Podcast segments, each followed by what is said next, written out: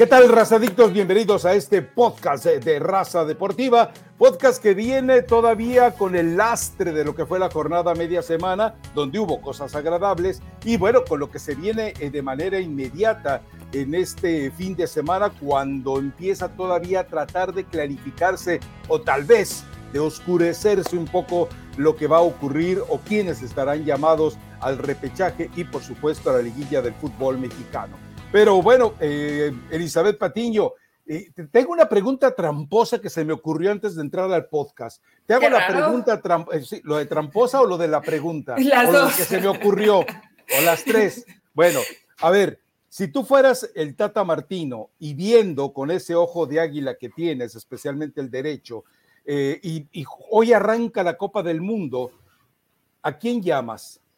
A Héctor Herrera y sus movimientos sensuales en el grupo fir con el grupo firme, eh, bebiendo de piquito el tequila o la chofis. Hoy, hoy, para el partido de hoy ante Argentina. pues llamaría a Javier López, Rafa, o llamaría a Cendejas, o llamaría a dos o tres opciones antes de lo que está haciendo Héctor Herrera, que bueno, he estado ahí al pendiente de, de la MLS y realmente pues sí todavía Falta mucho sueldo por desquitar de parte de Héctor Herrera. No sé qué problema físico tenga en específico porque no hay una situación muy clara, pero la realidad es que el, nivel de Héctor Herrera termina siendo bajito, ¿no? Muy bajito. Rafa, si tomó o no de la botella, eso no nos interesaría si estuviera tal vez rindiendo en la cancha, pero no está rindiendo en la cancha, ¿no? Pregunta. Creo que es el grave problema para Martín. Dime. Pregunta, maestra. A ver, si a ti te dan un fuerte golpe en la pierna que te impide jugar, ¿Te permite bailar? Eh, ya deja tú bailar, porque no creo que estés un gran bailarín, pero estar de pie, o sea, evidentemente si tienes un golpe, pero pues ese estaba meneando. Tendría que haber descanso. Hoy con todo el proceso que hay de rehabilitación, Rafa, lo, conocemos que te ponen esas como bolsas en las piernas que te dan eh, terapia y te dan presión para que circule mejor la sangre, se recuperen más rápido los golpes, las lesiones, etcétera. Ahí debería tener sus piernas Héctor Herrera y no en un concierto, creo, si quiere estar pleno en, la Copa del Mundo, ¿no? Pero al parecer, pues él sabe, Rafa, que va a estar. Le vale. que pase. Que pase lo que pase, en el nivel que esté, lo va a llamar. Pero su compromiso es el Houston y el Houston lo está eh, eh, puntualmente robando, lo está estafando en este momento Héctor Herrera al equipo del Dinamo. Ahora, yo te pregunto, eh, un jugador eh, ya en la edad avanzada de él como futbolista, con, mucho, eh, con falta de ritmo, con una lesión o con una segunda lesión como esta, ¿se, ¿se cura más rápido alcoholizándose? no, definitivamente no. Alenta Entonces, el proceso de cualquier recuperación, Rafa. Bueno, eh, pero... No hay mucho más que escarbarle, ¿no? Creo que se está equivocando Héctor Herrera y no está siendo el profesional que tiene que ser, porque si hay una lesión, si hay una complicación, lo que sea que tenga en cuanto a cuestión física, pues no se va a arreglar en un concierto de grupo firme. Se arreglaría mejor en su casa o con un terapeuta o con un fisio o otra forma en la que él pudiera estar físicamente al 100%, pero tal vez no le interese mucho. Ojo, Rafa, yo no tengo realmente contacto con Héctor Herrera, pero todo lo que gira alrededor de él, ¿no? De una realmente situación que en lo personal al parecer anda medio locochón, desubicado. Eh, vamos a ver si esto no lo termina repercutiendo. Ya lo está haciendo, me parece que a nivel futbolístico, pero estamos a, a un par de meses de la Copa del Mundo. Sí, pero estamos solamente a cuatro partidos de preparación ante cuatro rivales que ni siquiera van a la Copa del Mundo. Entonces, bueno, entendamos que eh, a Herrera se le está pasando el tren y, no se dio cuenta. Ahora, te cuento eh, que cuando lo presentan, Pat Alstad, que fue el, genio, pobrecito, que se le ocurrió llevarlo a Houston, dice, estamos, no sé si identificas al tipo, a Wayne Gretzky. Wayne Gretzky es una leyenda mundial en el hockey entonces él dice, estamos trayendo a Gretzky a la MLS, ser un parteaguas, un antes, un antes y un después con Héctor Herrera. Pues sí, es un antes y un después porque que yo recuerde, los jugadores mexicanos que han llegado a la MLS, casi todos han decepcionado, pero defraudar de manera tan cínica como lo está haciendo hoy Héctor Herrera, sí es lamentable es muy, muy lamentable porque, eh, vamos. Y más cuando tienen esa expectativa. Ahora, claro. Entiendo que haya tenido un buen cierre con el Atlético de Madrid. Pero en el nivel, a ver, si, hubiera, si estuviera jugando hoy la mitad de lo del Atlético de Madrid, Rafa, probablemente ya llegar en comparativos con el mejor de hockey y Héctor Herrera sería complicado, porque además en la MLS habitualmente apuestan mucho dinero, pero a delanteros, ¿no? Que son los encargados de los goles.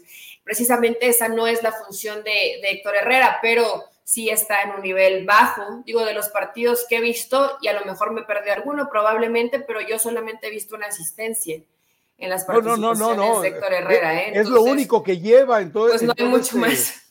O sea, y creo que esa asistencia, cada minuto de juego de Herrera le, ha costado hasta el momento, que es una cifra mañada, estoy de acuerdo, le ha costado como 5 mil o 6 mil dólares cada minuto de juego. Imagínate nada más eh, lo que ha representado. Ahora, a Nagamura ya lo corrieron, le echaron a él la culpa de todo lo que no ha hecho Herrera. Y curiosamente, Nagamura, cuando lo presentan, dice: No, bueno, es que Héctor Herrera es un jugadorazo, es un líder. Él va a llegar aquí no solamente a darnos fútbol, sino a ser el, el gurú, el padrino, el adiestrador, el ejemplo de los jugadores jóvenes. Pues sí, me imagino que se los va a llevar todos a los conciertos eh, del grupo firme porque es para lo único que está ejemplificando. Es triste lo de Herrera. Yo estoy de acuerdo contigo. Si hoy se abriera el partido contra Argentina, yo prefiero a la Chofis, prefiero reacomodar a, Luis Chávez, prefiero reacomodar a quien más. Bueno, me la juego con el Guti todavía reacomodado y por supuesto con Cendejas que llevara a Héctor Herrera. Pero bueno, ya sabemos que el Tata Martino, si no ve por como no vio los goles de Santiago Jiménez con el Feyenoord este, a media semana, pues tampoco va a ver lo que está pasando en Houston, ¿no? Pero bueno. Eh, es una situación complicada, ¿eh, Rafa? Digo, no solamente Héctor Herrera, seguramente eh, iremos viendo varios más. Esto que mencionaste es importante, tuvo participación Laines, probablemente no fue el partido más brillante, pero arranca de titular y está ahí haciéndose presente, ¿no? Lo de Santi Jiménez, que hoy probablemente pues si está haciendo goles, tendría que ser el centro delantero titular de la selección mexicana. Raúl Jiménez la está pasando mal. Eh, y bueno, Martín. en el mismo nivel de, siempre, ¿no? Bastante bueno. Henry también en un, en un buen nivel. Bueno, cualquiera se puede equivocar y de pronto fallar un penal, pero yo creo que Henry... Para mi punto de vista, Rafa, Henry y Funes Mori se van a estar jugando un puesto en la Copa del Mundo. Funes Mori no quiere ir, Eli. Funes Mori vive lesionado y yo no sé si es un poco el tema de, ¿sabes qué? Como que no me siento al 100%. Martino, mejor arregla tu bronca con otro tipo de jugador, que tienes ahí dos o tres opciones. O realmente, eh, realmente es una lesión vieja la de Funes Mori, ¿no? Que viene arrastrando, viene arrastrando y no se recupera al 100%, siempre le reaparece esa lesión. Pero ya cuánto lleva lesionado Funes Mori, Rafa. No, bueno, dos eh, meses. está desaparecido. Sí, y ya, se le, ya le advirtieron al Tata que no lo llame, no lo llame para los partidos ante eh, molerísimos también ante Perú y Colombia, ¿no? ¿Qué va a ser lo mismo que fue Paraguay? Sería absurdo llamarlo, Rafa. Claro. Si viene cuánto tiempo viene lesionado, si se está recuperando, imagínate, vas a uno de esos partidos, te vuelves a lesionar y ahora sí ya no existiría la más mínima posibilidad, ¿no? Entonces, creo que en cuanto a lo que vemos a media semana, Edson, gran nivel, Laines, bien, guardado, tu guardado que me decías de los minutos, ya, ya está participando y además lo está haciendo bien, Andrés Guardado, y de capitán y jugando bien. Eh, entonces, esto le debe tener contento a Gerardo Martino, ¿no? Que estén teniendo participación, porque de nada sirve que estén allá si, si definitivamente no juegan. Y Santi Jiménez haciendo dos goles, creo que fue una buena actividad de media semana para los mexicanos en Europa. Y, eh, eh, yo he estado esperando repercusiones. El Houston se ha quedado calladito. Yo imagino que Pat Olstad, después de la metidota que, de pata que dio, eh, ya no sabe ni dónde meterse. Y también estoy esperando una reflexión por parte de la Federación Mexicana de Fútbol porque de acuerdo al código de ética, ojo, ojo John de Luisa, ojo Miquel Arriola, ojo Tata Martino, de acuerdo al código de ética, el Tata Martino, al llamar extorsionador a Cendejas, debe de ser sancionado. De acuerdo al código de ética, acusó de un delito no cometido y no comprobado a un jugador del fútbol mexicano. A ver, John de Luisa, ¿dónde andas? ¿Dónde te metes? O, bueno, es que si no tuviste la valentía. Te encanta, o sea, tú quieres que esa telenovela tenga más de dónde hablar, de dónde. ¡Sangre! ¡Sangre! No, ahorita no, no han dicho mucho más. Además, dijo, es casi una extorsión.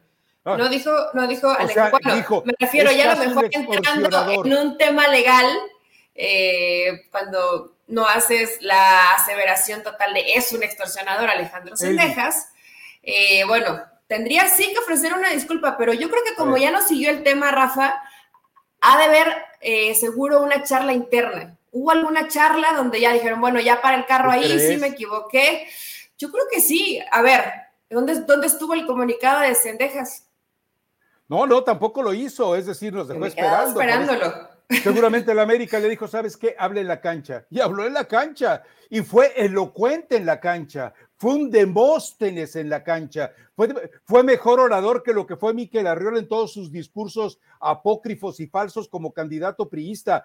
Fue mejor. Ahora, en Estados Unidos, si alguien, te viene, si alguien viene y te dice, eres casi un extorsionador, lo encueras, lo desnudas, te mantiene de por vida, hombre. Bueno. sí, pero no es lo mismo Estados Unidos que México, Rafa, tú lo sabes. No, hay, un, poquito más de margen. Eh, la justicia en México ya la conocemos. Joe Malek anda jugando al fútbol. ¿Qué se puede hacer? Pero bueno, dejemos eh, todos esos embrollos para más eh, adelante y a ver cómo se resuelven. Pero en fútbol, Eli, lo que vimos a media semana, me gustó lo del América, espero que ya quieras subirte a la Tano Tesla. Estamos aceptando hasta los desvergonzados, cínicos y oportunistas que quieran treparse a la Tesla. no me voy a subir porque precisamente no quiero ser, no quiero que me digas así, Rafa, oportunista. América sigue jugando bien, ¿no? Esa es la, realidad. Muy, bien. Eh, eh, le podemos cuestionar que no tiene la, vistosidad del Pachuca, que lo del Pachuca es muy agradable. La verdad es que insistimos en lo mismo, Eli, desde el torneo anterior, es el único equipo que te, que te garantiza fútbol, casi siempre, el precio del boleto y sentarte con una pizza de jamón con piña a verlos o unos tacos al pastor. pastes no, gracias.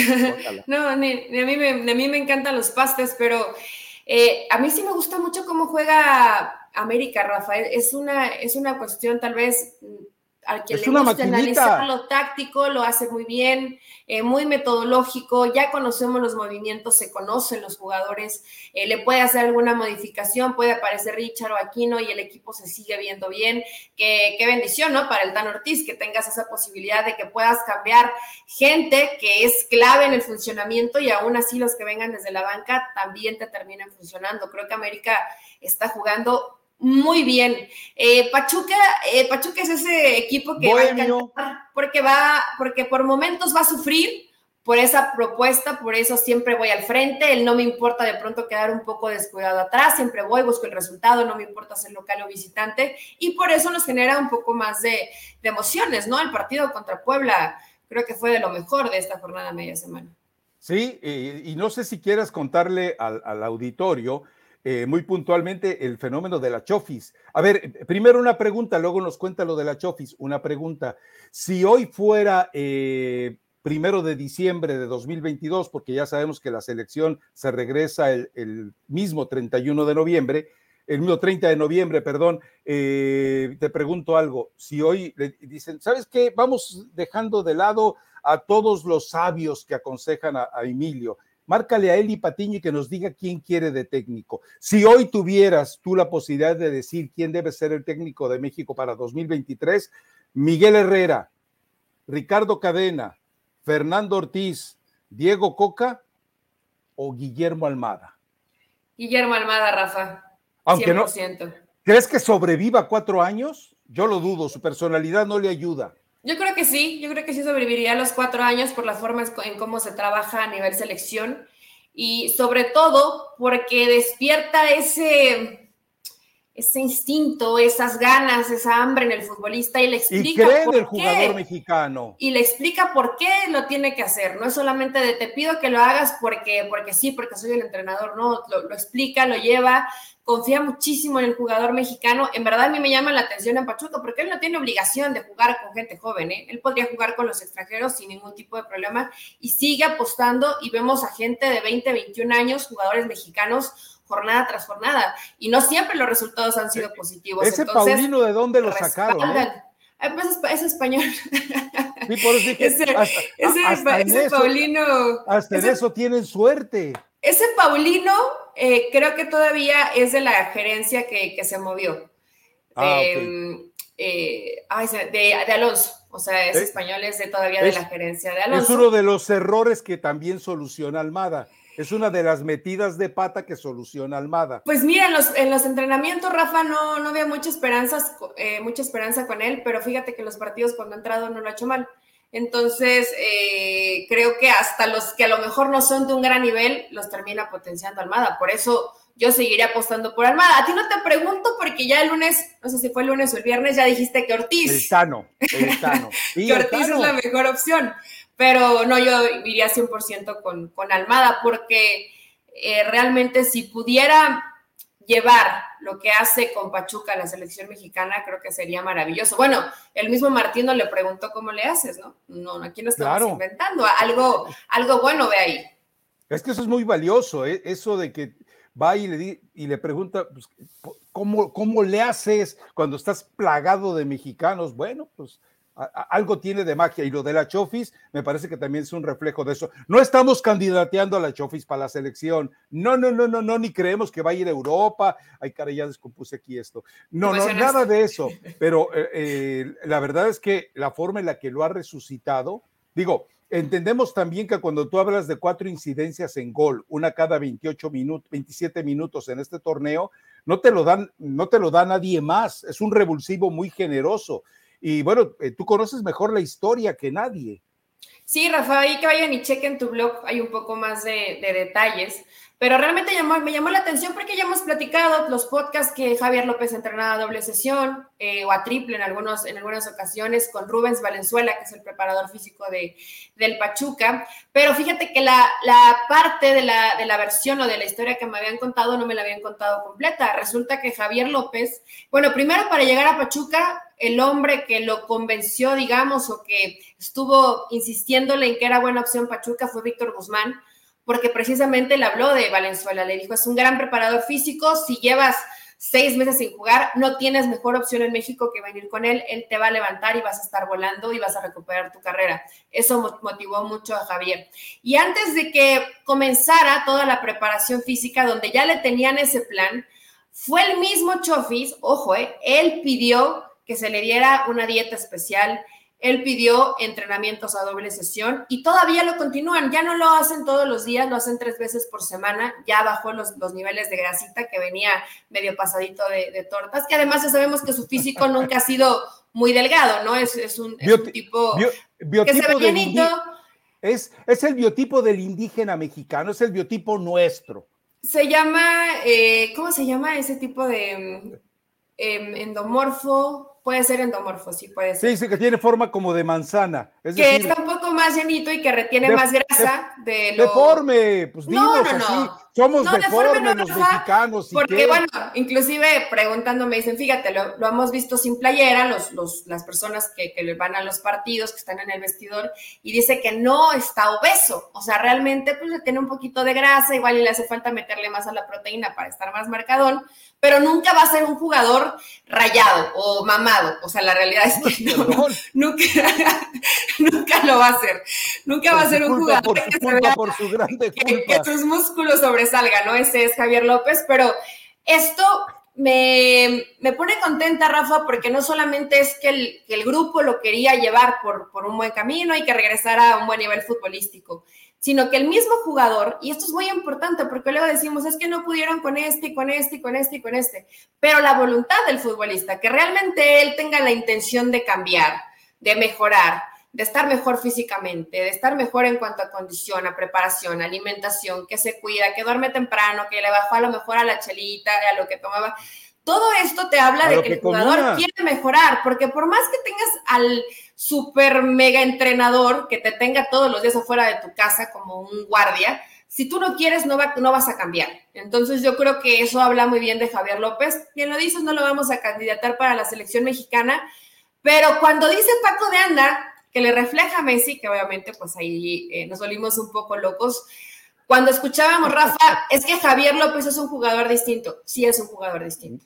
Sin duda. Si tiene una lectura de juego, encuentra un espacio donde los demás no lo ven, encuentra una línea de pase donde los demás no lo ven y hoy se ha vuelto esa carta, ese as bajo la manga de Almada. Es que entra él y también entra Inestrosa y le cambian la cara al Pachuca, ¿no? Cuando de pronto hay algo que no está fluyendo en el partido y necesitas goles, creo que entran estos dos y, le han resuelto muy bien a Guillermo Almada. Entonces, me da mucho gusto por la Chofi, se está portando bien y es por porque él quiere, no porque lo obliguen, que es lo más importante. Yo le doy crédito también a Valenzuela, ¿no? Porque, es decir, el hecho, eh, tú conoces que los preparadores físicos a veces son tan buenos psicólogos como el mismo entrenador. Entonces, si lo estás teniendo con una rutina de trabajo y lo convences de que la rutina de trabajo lo va a hacer más fuerte, lo va a hacer más rápido y lo va a hacer más competitivo, bueno, eso entusiasma al jugador, porque si le dices, me das, eh, estoy citando un, ejemplo muy burdo, dámele 10 vueltas a la cancha y ya 100 lagartijas, que sé que no es así, es un trabajo más depurado, más inteligente, más clínico, pero eh, eh, eso de cualquier manera, pero convencerlo de que lo haga, lo que decías tú hace rato de Almada, y sobre todo que, él, que él se embeba de la urgencia de hacerlo bien, eso es maravilloso, eso es maravilloso. Pero bueno, eh, eh, nos vamos, eh, bueno, Chivas agradable, ¿no? Chivas prometiendo, Chivas haciendo bien las cosas, Chivas ya está entre los ocho primeros, Chivas que quiere definitivamente aspirar a estar entre los cuatro mejores. Es complicado, el único que yo creo que va a seguir todavía medio tropezando es, Tigres, pero bueno, se le vienen partidos muy difíciles a Chivas, ¿no? No está sencillo, pero sigue ganando, Rafa. A ver, yo creo que el que mejor está jugando es América, sí, eh, con una ventaja cómoda en cuanto a lo que está demostrando. Después yo pondría Pachuca, y, viene muy cerca eh, y yo creo que los pondría casi en la misma línea, ¿no? aunque diferentes características. Chivas, Tigres, Rayados, eh, juega mejor Chivas que Rayados, pero me refiero a Rayados te va a conseguir los, los resultados. Y a lo mejor hasta, Toluca, ¿no? Lo pondría por ahí cerquita, pero es que también Toluca ha tenido sus, altribajos, pero estos cuatro equipos, Santos, obviamente, que está ahí dentro de los cuatro, yo creo que estos equipos se van a estar peleando esa cuarta posición, o sea, estarlo ahí buscando, tercer y cuarto lugar, que realmente son los, los que están jugando bien, ¿no? Después que los demás se maten entre ellos, o sea, van a seguir eh, dando batalla o intentando, inclusive a lo mejor hasta el mismo Pumas hoy se puede meter, se puede meter solos, se ve complicado, tienen que hacer un, cierre de torneo perfecto,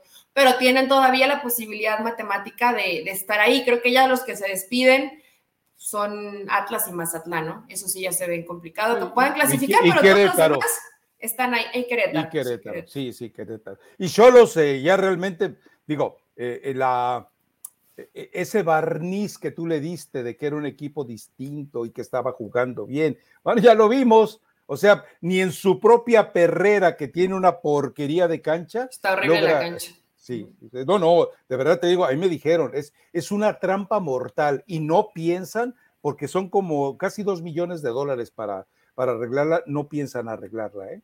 Les vale. Les o sea, que no dejan los casinos o no les importa, porque lana sí tiene, ¿no? No, dinero hay, pero recuerda que tiene, tiene deudas con jugadores de Querétaro, personal administrativo de Querétaro, equipos femeniles de Querétaro y de Cholos, tiene deuda con Cholos. Eh, Bragarnik sigue haciendo lo que le pega la gana con los dos equipos. Entonces, bueno, en fin, ya sabemos cómo se maneja esto. Algo más que, sé que quieres hablar de Dani Alves, volvió a demostrar lo que habíamos dicho, él es un Tesla y los demás son patines del diablo pero cuando ya se parece que se conectan, estoy de acuerdo, Querétaro es un muerto, y no me gusta usar esa palabra cuando hablamos de Querétaro, pero Querétaro es un muerto que propició lo que se vino encima. Creo que es el mejor partido de Alves hasta ahorita, ¿eh? Fue un gran partido, Rafa. Las, eh, los pases de gol que, que, estuvo poniendo constantemente, muy participativo, ayudando en recuperación de la pelota, cobrando bien los tiros de esquina que le, que le había costado en algunos partidos es el mejor partido sin duda de, Dani Alves en lo, que tiene de tiempo en el fútbol mexicano. Por fin ganan, qué, qué difícil, ¿no? Cuando en un torneo tienes dos victorias y que puedas aspirar a una reclasificación. Yo entiendo que en Pumas tienen muchas ganas y vimos festejar a Linini como si ya fuera un partido de liguilla, no lo es, pero era importante ganar. Yo, Rafa, tengo como esa eh, sensación de que le pasa lo mismo que le pasó a Chivas Chivas necesitaba ganar para cambiar el chip y sacarse la presión y comenzar a jugar bien. Espero que con Pumas sea una historia similar, que necesitabas ganar, retomas en confianza y pues sí, tienes que ganar los partidos que te quedan para meterte la reclasificación. No está sencillo para Pumas, que tampoco es que haya jugado muy bien, tal vez en lo, en lo colectivo, ¿no? Pero es un equipo que a lo que nos tenía acostumbrados y que había perdido, con garra, con entrega, va, busca, presiona, eh, recupera el balón en, toda la, en todas las zonas de la cancha inmediatamente, o sea, eso me imagino que es lo que les pide Linini y a ver si con eso les alcanza, ¿no? Ahora, eh, recuerda que se vienen dos partidos amistosos de Brasil en la fecha FIFA y que está contemplado Dani Alves. Esos partidos, cuando Brasil juegue con Ghana y con Túnez, esos dos partidos para eh, Pumas pueden ser también una revelación de lo que puede alcanzar con, sin y a pesar de Dani Alves. Pero yo creo que eh, estoy, coincido contigo, vamos, tal vez eres demasiado optimista, pero quiero creer que sí, que ese es el punto de quiebra que necesitaba el equipo de Pumas para empezar a eh, demostrar relativamente lo que tiene. Pero insisto, era Querétaro, era Querétaro. Pero bueno, nos metemos a la jornada de este fin de semana. No me digas que quieres hablar de Juárez contra Rayados, porque vamos a tener problemas muy serios. Bueno, Rafa, solamente vamos a hablar, que Juárez, ¿qué puede ser? Del tweet de Carlos Salcedo, ¿no? Que dijo que no fue, que él no escribe al medio tiempo, ya corrió a su community manager. Y bueno, Rayados, Rayados va a seguir ganando porque tiene un gran plantel y tiene a un Verterame que yo creo que es de lo, de lo mejor hoy en la Liga Mexicana en cuanto a extranjeros, ¿no? Entonces, eh, Rayados va a seguir sumando y Juárez, bueno, por momentos intenta, pero la realidad es que tiene un equipo pues muy corto, tiene un plantel corto, no podemos darle tanta responsabilidad a Cristante, sí le metieron un poquito más de presupuesto, pero realmente Juárez es un equipo que ha sido gris en todo el torneo. Esa es la realidad, ¿no? Y, siento que, que ningún jugador hay la pasión porque no tienen por qué tenerla, la pasión por la camiseta. O sea, es, es, es, la chamba que les salva el año financieramente no es una, no veo compromiso de equipo, ¿no? Y en el caso de, a ver, para el sábado, te doy la lista, Querétaro contra Santos Laguna, yo me lo brinco, sí, ya sé que Santos, bla, bla, bla, pero bueno, también ya, ya vimos que de repente me los zarandean. Necaxa contra América a ver, este partido, porque tiene, es, al América tenemos que seguirlo viendo, observando, no porque lo pongamos a prueba ni en duda, sino para ratificar eso, que sin duda en este momento es el favorito. Y lo de. No pues a Rafael Ramos. ¿Qué dijiste, Vanessa? Soy yo un equipo que le puede ganar a América San Luis. Creo que y, a ver, ¿qué pasó? Los primeros minutos, ¿quién dominó? ¿A quién le robaron eh, eh ¿quién ganó? ¿Quién ganó? No, bueno, pero el gol de Abel Hernández era gol o no. El gol de Diego Valdés no debió haber sido anulado por el jaloneo previo, pero claro, el arbitraje. Sí, es que, bueno, a, como, como, se ha manejado el arbitraje en ese torneo, sí tendrían que haberlo anulado. Claro, sí, claro, por supuesto. y, el gol de, Abel también comenzaron sufriendo, fue muy temprano, yo creo que los agarraron distraídos, Rafa, pero bueno, tu equipo, que según era el único que le podía ganar al América, no le ganó. En el partido contra Santos, tendría que ganar Santos, es Querétaro. Santos, a pesar de que puede no tener tantos reflectores, está gustando, se ubicó hasta dentro del combo de los cuatro, eh, sigue ganando, como local es muy bueno, como visitante habrá hecho buenos partidos, es un equipo bien dirigido por Fentanes. Después, el Necaxa, yo tengo mucha fe en Necaxa, a mí Necaxa es un equipo que, me, que me agrada cómo juega pero fíjate que, me decepcionó un poco eh, en el partido que, vimos eh, a, media semana contra Santos. Entonces, yo creo, yo creo que termina ganando. Es que va a seguir ganando el América. Llegaría al récord, ¿no, Rafa? De los nueve partidos. Llegaría al récord de los, de los nueve partidos. Yo creo que el América lo va a hacer. Si sigue jugando como hasta el momento, digo, ¿qué es lo único que podría pasarle? Que no se lo deseo y que esperemos que no, porque la próxima semana tenemos el clásico que de pronto América tuviera una curva de una baja de rendimiento, ¿no? Yo, yo espero que no pase. Yo espero que no pase, Rafa, porque empezaron a jugar muy bien, muy temprano en el torneo. Y hay otros equipos como Chivas que tienen tres partidos donde comenzaron a jugar bien. Entonces, sería tal vez lo único que podría pensar en algo catastrófico que sería para América. Pero de ahí en fuera es el equipo que mejor juega. ¿Qué podría salir mal? Mira, utilizando sus propias palabras, te lo digo el enemigo público número uno del América es el Tata Martino. Si el Tata, para los dos partidos moleros que se vienen, termina despojando al América de sus jugadores, es el único que le puede hacer daño. De ahí en fuera, nadie más, eh, porque eventualmente seguro va a llamar a Henry Martín, no sé si vaya a llamar a Fuentes, no sé si vaya a llamar a Emilio Lara, eh, no sé si en un acto de de, inteligencia, de sentido común, de buen corazón, porque ya ves que dijo el Tata, es que no me conocen como ser humano. No, Tata, te contrataron como técnico, no como eh, la Madre Teresa de Calcuta. A mí me importa un pepino si vas todos los domingos a misa y todo lo que ganas se lo das a tu mamá. Me importa poco, Tata. Te contrataron como técnico, pero bueno, de, pasado ese exabrupto, eh, yo creo que él, él, es el único que puede matar a la América, ¿eh? ¿Cree? Sí, que se le, y además que esa mala suerte que persigue la selección con ciertos jugadores, ¿no? Que de pronto van y se lesionan con selección y regresan y otra vez se terminan lesionando. Ahora, Rafa, siempre hay dolorcitos súbitos que te dicen, ¿sabes qué? Claro. Quisiera, quisiera ir a la Copa, a, a los partidos amistosos. Sé que me quieres considerar en la Copa del Mundo, pero mira, aguántame un poquito, aguántame un poquito a que termine la fase, la fase del torneo. Entonces, eh, no sé, Rafa, sobre todo en el caso de Henry, porque yo creo que Henry sí lo va a estar llamando. Claro. Y Henry también quiere estar en la Copa del Mundo. Entonces, pues tendrá que, no podría decir que cuidarse, pero tendrá que hacer ese entrenamiento invisible de tener mucho más descanso y recuperación y lo que se necesita para la cantidad de partidos, ¿no? Y, ojo, Eli, eh, conforme lo que he estado leyendo, si tú ves a los jugadores que van a llevar al partido de Perú y Colombia, muchos de ellos son de la Liga Mexicana. Entonces, eh, a muchos de ellos tú los conoces y si tienen la oportunidad de darle un lleguecito a Henry Martín, se lo van a dar, se lo van a dar para que repercute en la liga. Yo, de acuerdo. Es decir, eh, si quieres llevar, Henry Martín entiende que no puede darse el lujo de decir, a estos dos no, pero a los dos amistosos en Girona sí voy. No, no, pues ya sabes que el, Tata te veta. Y si no te veta el Tata, te veta eh, su perrito de aguas, que es Jorge Taylor. Entonces, también hay una situación ahí para controlar. Pero recordemos también algo, me parece que si alguien tiene injerencia en esa toma de decisiones, es el dueño del equipo del América. Y si él dice, avísale a aquel güey que no los lleve, pero que sí me los lleva al mundial. Y lo va a hacer. y Tranquilamente. bueno, supongo que lo va a hacer, ¿no? Porque tú mismo estás diciendo que hoy Gerardo Martino odia al América y sabe que no odia al América. O, no, sé, yo creo que sí odia un poquito a Tan Ortiz y otro poquito a Cendejas.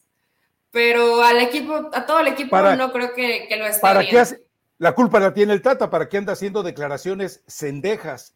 Mira lo que dice, ¿no? Y no, mira, le pedíamos que declarara y cuando declara, pues yo creo que sí se le, se le fue un poquito en ciertas cosas, ¿no? Eh, por andar hablando de cendejas, pues hoy está en, en, problemas. Tendría que ganar el América, Rafa. Después Tigres León, pues tus Tigres pues, tienen que ganar. Digo, León, la verdad que es un equipo que te ofrece hoy muy poquito fútbol, ¿no? Pero y muy sacando uno que otro resultado eh, y sufriendo y con situaciones em, a lo mejor más de lo que no hace el rival, de lo que termina siendo más el propio León, pero eh, pues estaba, creo que Paiva así, ¿no? De la, de la cuerdita floja, lo iban a correr si no consiguió un buen resultado. Eh, estuve leyendo a gente de León, entre ellos Paco Vela, que decía es que Paiva si pierde ese partido se va, lo termina ganando, entonces hay que ver ahora con Tigres, me imagino en el presupuesto, Rafa, y de visitante. Lo que dice Paco Vela es, una Biblia. Paco Vela es una Biblia, el León. Yo lo sé, yo lo sé. O sea, si lo dijo Paco Vela, yo sé que Paiva se iba a ir. Se salvó, consigue, eh, consigue el resultado y ahora veremos contra Tigres. No creo que sea la misma situación contra Tigres, porque en el presupuesto y como visitante, pues es muy probable que gane Tigres, ¿no? Sí, definitivamente. Yo creo que eh, eh, el partido puede ser interesante por la desesperación de uno y porque el otro, bueno, pues eh, no le debe gustar nada esa carrera parejera que está llevando con el equipo de Rayados en una plaza donde se conforman con el fútbol mediocre que han ofrecido los dos, pero que bueno, pues en su mundo chiquito del Lilliput Regio lo están disfrutando. Ahora, el otro partido que tú ya habías dado así como una probadita es el de Toluca contra Pumas. Ese va a ser un, juego que de verdad, eh, creo que va a volver a sufrir Ambriz. Me parece que Pumas consigue otra victoria, ¿eh? ¿Crees? Mira, este partido es muy interesante porque inclusive también Toluca, Rafa, a pesar de que ya tiene una, un colchoncito medianamente cómodo de puntos cuando estuvo enrachado, eh, hoy lo pueden dejar por fuera, ¿eh? lo podrían dejar por fuera si todos los demás equipos comienzan a sumar. Pumas, eh, aunque con esta frase trillada y que a lo mejor nos aburre, pero cada partido va a ser una final, porque si no gana cada una de las finales, no va, no va a meterse en la reclasificación.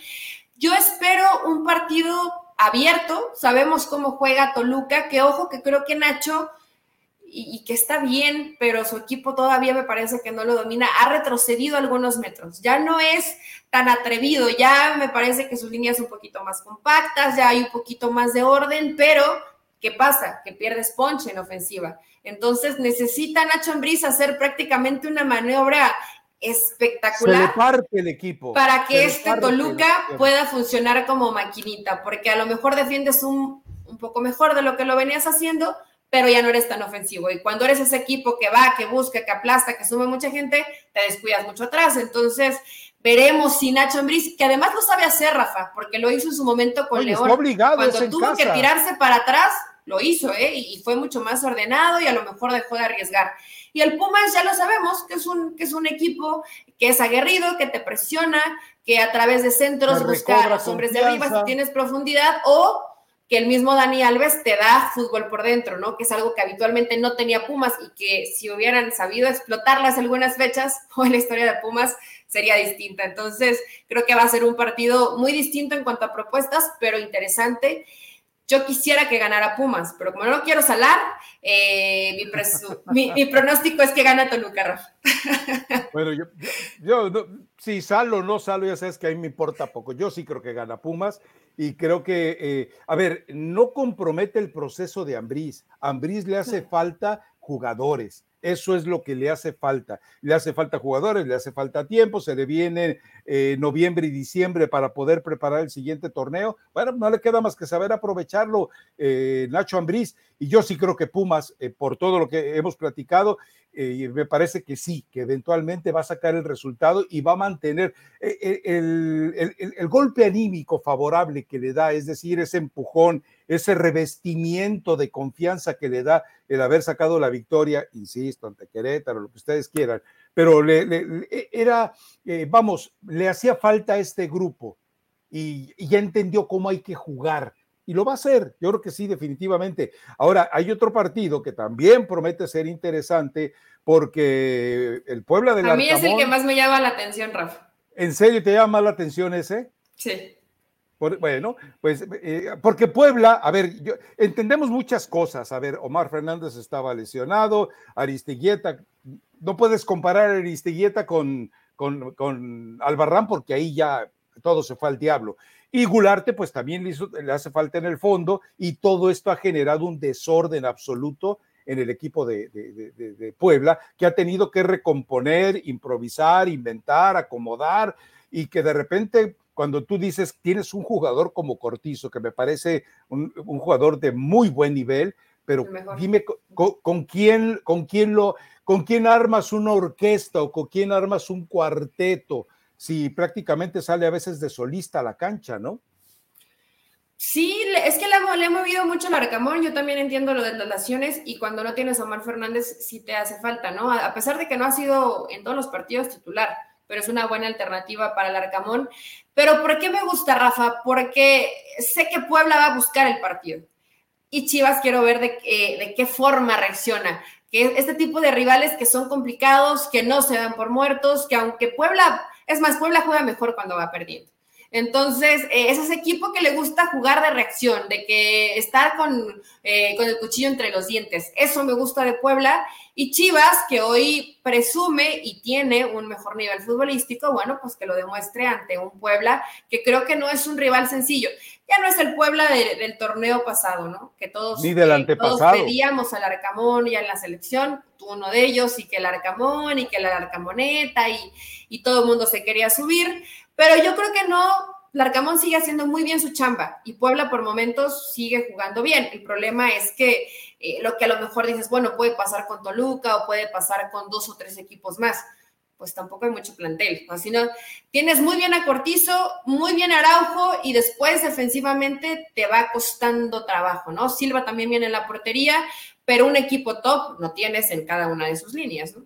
No, no, no, y aparte, bueno, eh, lo que tú mencionas, es decir, eh, parecería que como canta Juan Luis Guerra, eh, le, gusta al Pachuca prácticamente andar en bicicleta en el Niágara, es decir, situaciones de desesperación casi suicidas, pero entonces dice, ¿sabes qué?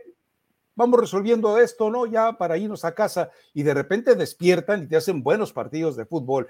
Yo sí creo que Chivas, a ver, me parece que Cadena eh, nos ha demostrado algo, sabe, entiende y revisa bien al rival, ha empezado a hacer movimiento de fichas, el hecho de que ya los jugadores no terminen desentonando, pues nos demuestra que además el equipo es muy unido. No sé si viste las imágenes que compartió eh, Alexis Vega, recostado en el pechito, el lampiño de Roberto Alvarado.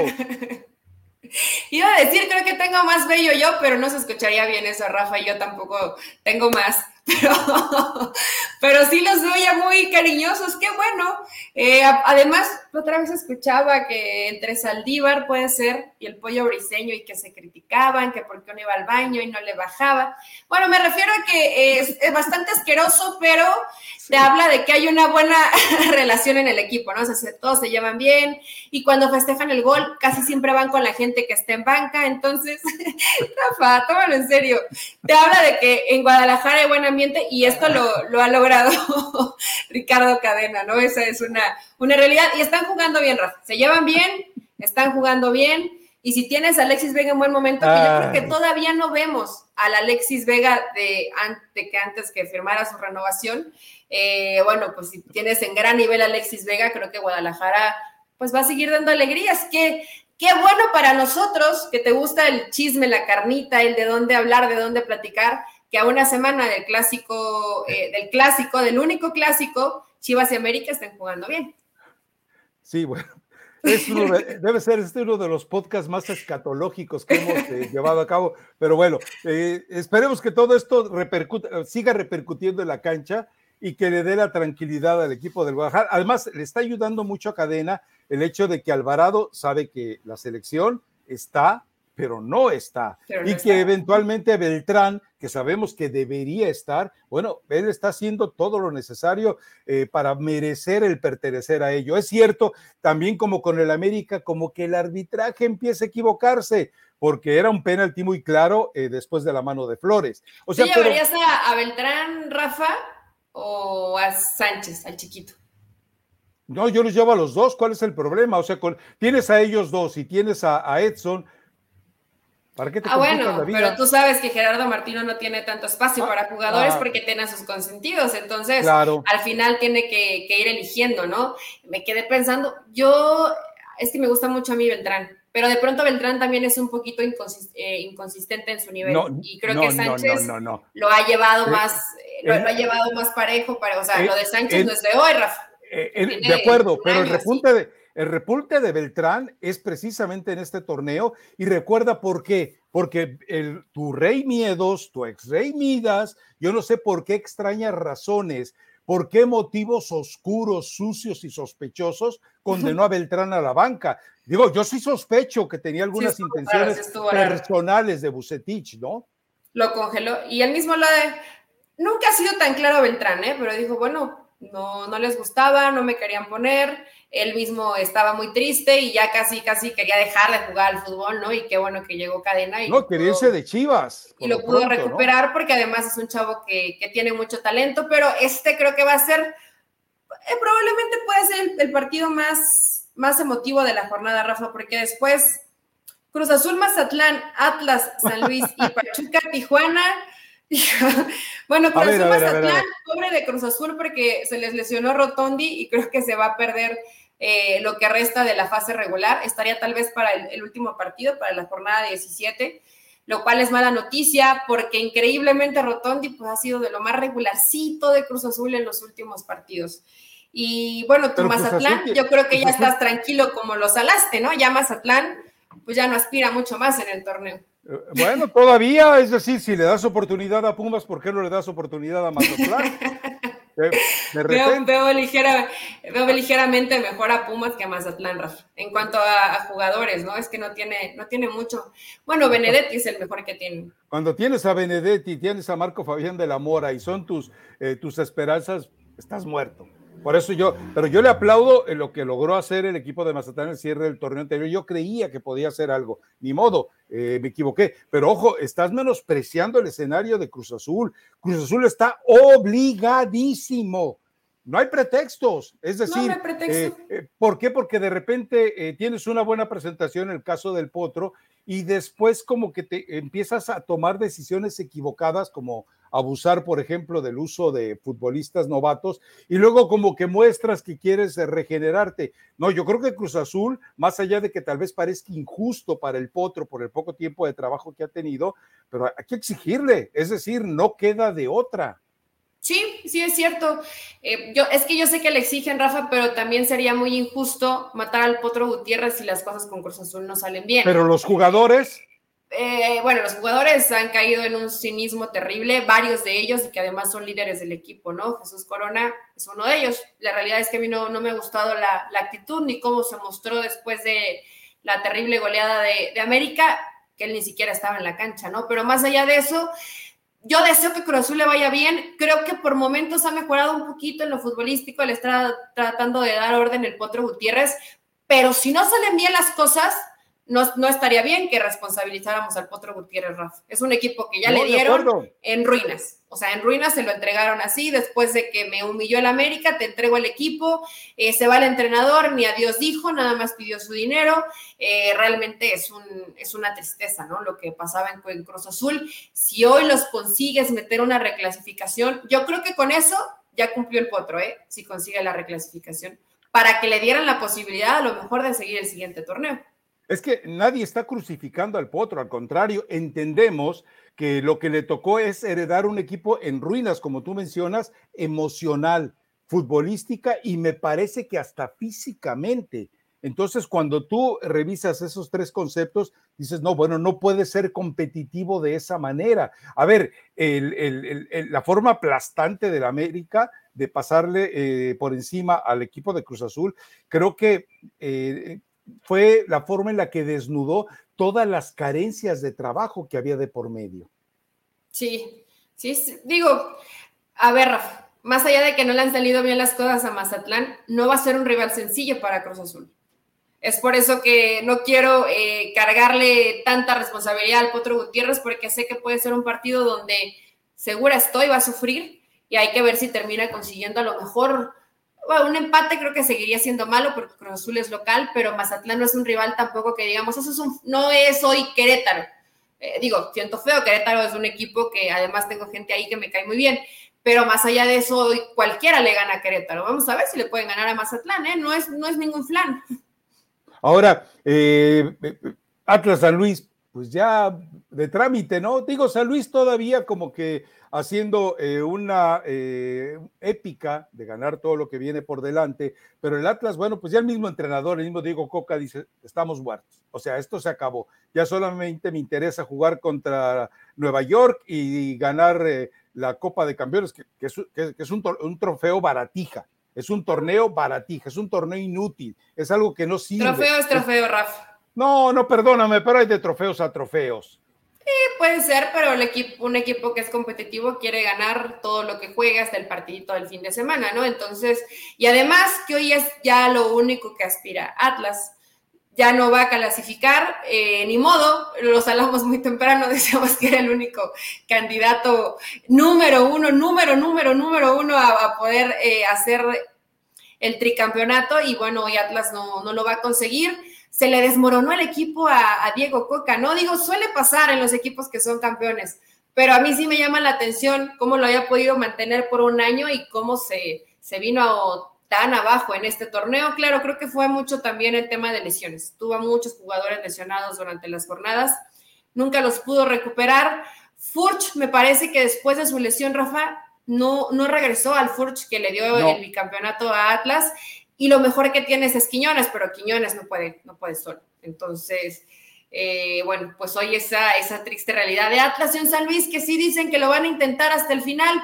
Eh, a lo mejor ha sido hasta un poco injusto el fútbol porque han dado buenos lapsos de partidos, pero hoy también yo a San Luis no lo veo, ¿eh, Rafa? el arbitraje está ensañado con ellos.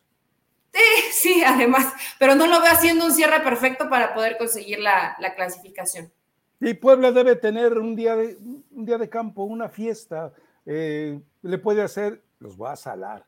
7-0, por ejemplo, a los eh, perros del infierno, ¿no? A los chihuahueños del infierno. Pues mira, eh, la ha pasado mal Grupo Orlegui en este torneo, en la fase regular, claro, contra Grupo Pachuca, ¿no? Ha perdido los partidos cuando se han enfrentado entre ellos. Hay que ver si ahora eh, Pachuca. Ah, pero este es Cholos. No, este es Cholos. Sí, ya, perdón. No, ya no, ya no voy a eh, ponerle, eh, ya no voy a ponerle piquete al café. Creo, creo que Jesús Martínez no tiene. El Grupo Vargarni. es Grupo Caliente. Este, este ya es otro. Pues no sé si golea Rafa, pero. Hijo, yo sí veo como un 3-0, 3 o 4-1. Un 4-1 de, un, de, de Pachuca que está haciéndolo bien, además como local, ante un Cholos que pues mira, que yo sí creía que Cholos iba a estar ese caballito negro en el torneo y se fue desinflando, desinflando, desinflando. Igual por momentos, creo que le pasa algo similar a San Luis, aunque yo sé que a ti te cae mucho mejor San Luis. Por momentos, hasta el resultado a veces ha sido injusto porque no han jugado tan mal, pero terminan perdiendo los partidos, ¿no? Pero no, sí, sí, sí está, me volví loca, sí está mejor San Luis que, que Cholos. Yo creo que Cholos también ya es otro de los equipos que, chao, gracias por participar. Y Pachuca, pues fíjate que me estuve imaginando una final América-Pachuca, pero todavía falta. Y, suena interesante, sería atractiva, sería espectacular y sería tal vez eh, merecida por todos los escenarios. Ahora, eh, eh, no se nos olvide algo, el, el, grupo, el grupo Bragarnik pues también cuando tienes dos equipos con tantos problemas, a ver, entrenadores improvisados, eh, refuerzos improvisados, eh, simplemente manoseo de jugadores en las plazas, cuando tienes deudas, cuando Bragarnik eh, ha, ha asumido casi el control absoluto de las decisiones futbolísticas y él está metido en sus negocios allá en España y en todo Sudamérica, pues queda claro que en estas condiciones son eh, es, eh, los equipos del grupo Bragarnik, yo no le llamo caliente, están viviendo en el abandono. Ahora, lo que no platicamos es, eh, ya para insistir en el tema de Pachuca, es que lo, irónico es que Víctor Guzmán lleva la Chofis y la Chofis está sacando a Víctor Guzmán. Entra por Guzmán. Bueno, Rafa, son amigos, se llevan muy bien y además son de características. ¿Eh? ¿Por qué? ¿Qué los une? ¿Este pasado fiestero? Probablemente sí, Rafa. Algo, eh, hay una buena relación ahí, se, conocen eh, y se llevan bien, lo cual me parece positivo. Y me pareció noble, o sea, ya es, difícil en cualquier profesión, ¿eh? Cuando me enteré que Guzmán le dice, mira, vente para acá porque acá te vas a recuperar físicamente, porque ah, trabajan muy bien en cuanto a la preparación física, etcétera ya es, difícil de por sí encontrar amigos en cualquier profesión, pero en el fútbol y sobre todo lo que dices, que seguro, a ver, no creo que Guzmán no supiera que podía ser el uno de los jugadores sacrificados y jugaba a la Chofis, ¿no? Y que a pesar de ello le has dicho, mira, acá puedes recuperarte, te va a ir bien, en Pachuca trabaja en serio, tal, Almada bien, el preparador físico bien, Valenzuela, y, creo que eso habla bien de Víctor Guzmán y que probablemente fue el camino que también él siguió, ¿no, Rafa? Digo, tuvo una terrible lesión, se fue recuperando, situaciones que ya sabemos extra cancha que nunca se aclararon y de a poco se ha ido recuperando Víctor Guzmán. Creo que fue mejor el torneo anterior que este. Este no ha estado tan bien como el torneo pasado, pero creo, a mí me sorprendió gratamente saber que Víctor Guzmán hizo eso porque es, es, un tipo raro en su trato, no habla mucho, siempre es muy callado, muy reservado, es difícil como descifrarlo. Eh, pero habla bien de que, bueno, se, preocupó, se preocupó de que Javier López realmente encontrara gente que pudiera reencontrarlo, eh, reubicarlo en el camino del fútbol y eso me parece positivo.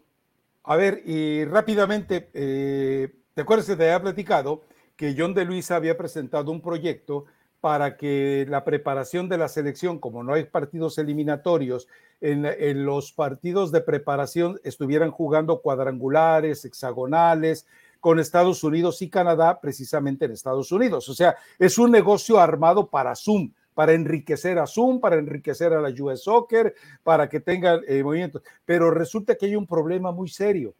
Eh, las televisoras.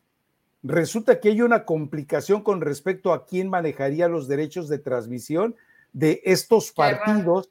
Eh, no, el problema es que México está entregado, o sea, México ya sabemos que pertenece a alguien.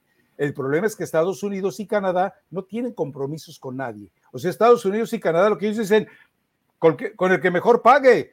Oye, pero que Teleponchito te paga más, yo me voy con... Oye, pero acuérdate que acá tenemos eh, Teleponchito, no hay ningún problema. Entonces, eso está generando problemas. Y, y obviamente el proyecto es bueno, porque lo que quiere John de Luis es, por ejemplo, una jornada, un hexagonal, los tres eh, eh, de Norteamérica contra tres europeos, luego contra tres sudamericanos, luego contra tres asiáticos, y eso le facilita más el calendario. Pero, eh, y además, si John de Luisa no llega al 2023, pues todavía se complicaría más. Pero es, está. Bueno, Rafa, pero llega o no llegue John de Luisa, y, y bueno, a lo mejor sería feo que le robaran una idea o un proyecto que él tenía todo depende de cómo participe México en, el próximo, en el próximo mes de noviembre. Pero la idea es buena, a mí me parece muy buena la idea. Excelente. Digo, si está John de Luisa o quien esté, si lo pudieran llevar a cabo, me parecería maravilloso, ¿no? Y como dices, si no tienen compromiso, pues el que suelte más lana. Es el que no, incluso se va a terminar llevando. John de Luisa contemplaba eh, uno de los hexagonales jugarlos en México y le dijeron, no, no, no, no, no, a ver, a ver, eh, acá podemos meter boletos como ha ocurrido en dos mil dólares. ¿Tú vas a vender un boleto de dos mil dólares en el Estadio Azteca? Estamos hablando de 40 mil pesos. Pues no, simplemente no. lo vas a hacer. Si un boleto ya de 40 dólares, Rafa, es caro para México. Claro. Imagínate esa cantidad ni de broma, ¿no? Y recordemos algo, después de una mala Copa del Mundo, como seguramente esta lo será para México, se vienen abajo eh, los ratings en transmisiones de la Liga MX, se viene abajo la asistencia a los estadios, se viene abajo el interés, que de por sí ahorita es muy poco, está eh, Adidas que no cabe en llanto por la poca, la bajísima venta de camisetas que está en este momento, eh, ya prácticamente a mes y medio del Mundial. Entonces, todo este tipo de situaciones eh, es para esperar ah, un aspecto casi casi de, crisis, de caos, de quiebra, de bancarrota después de la Copa del Mundo. Pues que Rafa, no hay, no hay lana, o sea, también la playera no es cara, pero... No, sí es cara. Eh, no, no, no, me refiero no es cara porque es la playera para, para un mundial, pero pues la gente, yo a muchos he escuchado, ¿eh? que luego estás en las tiendas deportivas y dices, no, pero aguántate, ya cuando, ya cuando casi vaya a ser, las van a poner en descuento. ¿Cómo Entonces, no? sí, la gente se está esperando, ¿no? A que a lo mejor se, se tarde un ratito más o acá el, fin de semana del buen fin, en México le dicen, Rafa, eh, entonces piensan que a lo mejor va a tener un descuentito. Te lo juro que estuve el fin de semana porque estuve en tienda deportiva y, así la gente, no, espérate, espérate el buen fin, o cuando ya se acerca el mundial, si no las venden, las van a rematar. El buen fin es eh, a finales de octubre. Ah, sí, ¿no es a finales de noviembre? No, sí, es a, es a finales de octubre o la primera semana de noviembre. Entonces. ¿No, coincide con el Viernes Negro eh, de Acción de Gracias acá en.? Eh, es antes. Ah, es Una o dos semanas antes, sí. Ah, bueno, entonces puede ser que eso lo salve, porque no. Eh, se están esperando un viernes negro, pero bueno, imagínate. Ya sabes que el mexicano es mañoso, Rafa, se esperan, no, no quiere soltar toda la lana junta, dicen, aguántate que, que, nos van a poner descuento, está bien, y además que sí pasa, entonces se están esperando un poquito. Bueno, perfecto. ¿Algo más eh, o nos vamos con tu recomendación musical, que espero que esta vez... Eh, a propósito, ¿ya viste que sí existe el reggae flamenco? ¿Ya viste la nueva producción de Rosalía, creo que se llama El Pañuelo? Sí, pero Rosalía siempre tiene como ese tipo de música, Rafa. Ah, es la Moto Mami, la que te dije la otra vez que la confundiste con, con otro grupo ya muy retro. Eh, la recomendación musical que traigo, porque además es una sugerencia de alguien que nos, que nos escucha, es de mm. Enanitos Verdes, Te vi en un tren. Es muy buena rola, además, ya es una canción viejita, pero bueno, falleció eh, Marciano en paz descanse, eh, también falleció la, la reina, entonces, bueno pues con un poquito de luto, ¿Cómo tal se vez llamaba la reina? Rafa, Isabel, bueno, se llamaba Elizabeth. pero pues era pues, Isabel por su mamá, que es la reina Isabel. Entonces, eh, Dios mío, te llevaste a, la Elizabeth equivocada, te dije. nah, ¿qué pasó? no, esa ya estaba, no, iba a decir algo que no tengo que decir. Es de, la, es de la realeza. Mejor no nos metemos en problemas, Rafa. La recomendación es muy buena. ¿No te, no te gustan Anitos Verdes? Tienen, tienen muy buenas rolas. Sí. Los tolero los tolero. A ver, pero el mejor de los memes que vi es uno que decía, ¿en qué se parece el Atlas al príncipe Carlos? ¿En qué? En que se tardaron 70 años en una corona. ah, sí, es muy bueno. Ah, bárbaro. Yo no quiero que no hagan trabajar a una persona a los 70 años, pero bueno, pues es parte de ella. En la realeza tampoco creo que estén tan cansados trabajando, ¿no? Tienen a mucha gente que les ayuda. Hay, hay un video por ahí que le preguntan a un especialista español, ¿Y, qué, en qué va a diferenciar en, en qué va a diferenciar eh, lo de Carlos con lo de la reina? Dice, no, pues que Carlos va a tener menos tiempo para trabajar. Pues, a, los, setenta y tantos años, ¿cuántos tiene? Eh, sí, tiene 70 y creo que 76 años. Sí, ya es grande, ya es grande. Sí, no, ya, eh, ya. ya. pues su reinado, bueno, esperemos que sea muy longevo, Rafa, pero, pero pues ya no va a durar lo mismo de lo que adoró la reina, ¿no? Precisamente que es casi su edad. Eh, vio ir y venir. A mí el que me causó mucha risa, pues fue la competencia directa en un tipo Street Fighter con Chabelo. Y pues ya, Chabelo sigue. Ahí está. Chabelo sigue. Y espero que no sea por una asociación de nombres entre la Chabelita y el Chabelito, pero ya dejemos. Vámonos, vámonos ya, Lisa. Nos vamos, Rafa. Delirando. Chao. Hasta el lunes. Chao. Hasta el lunes.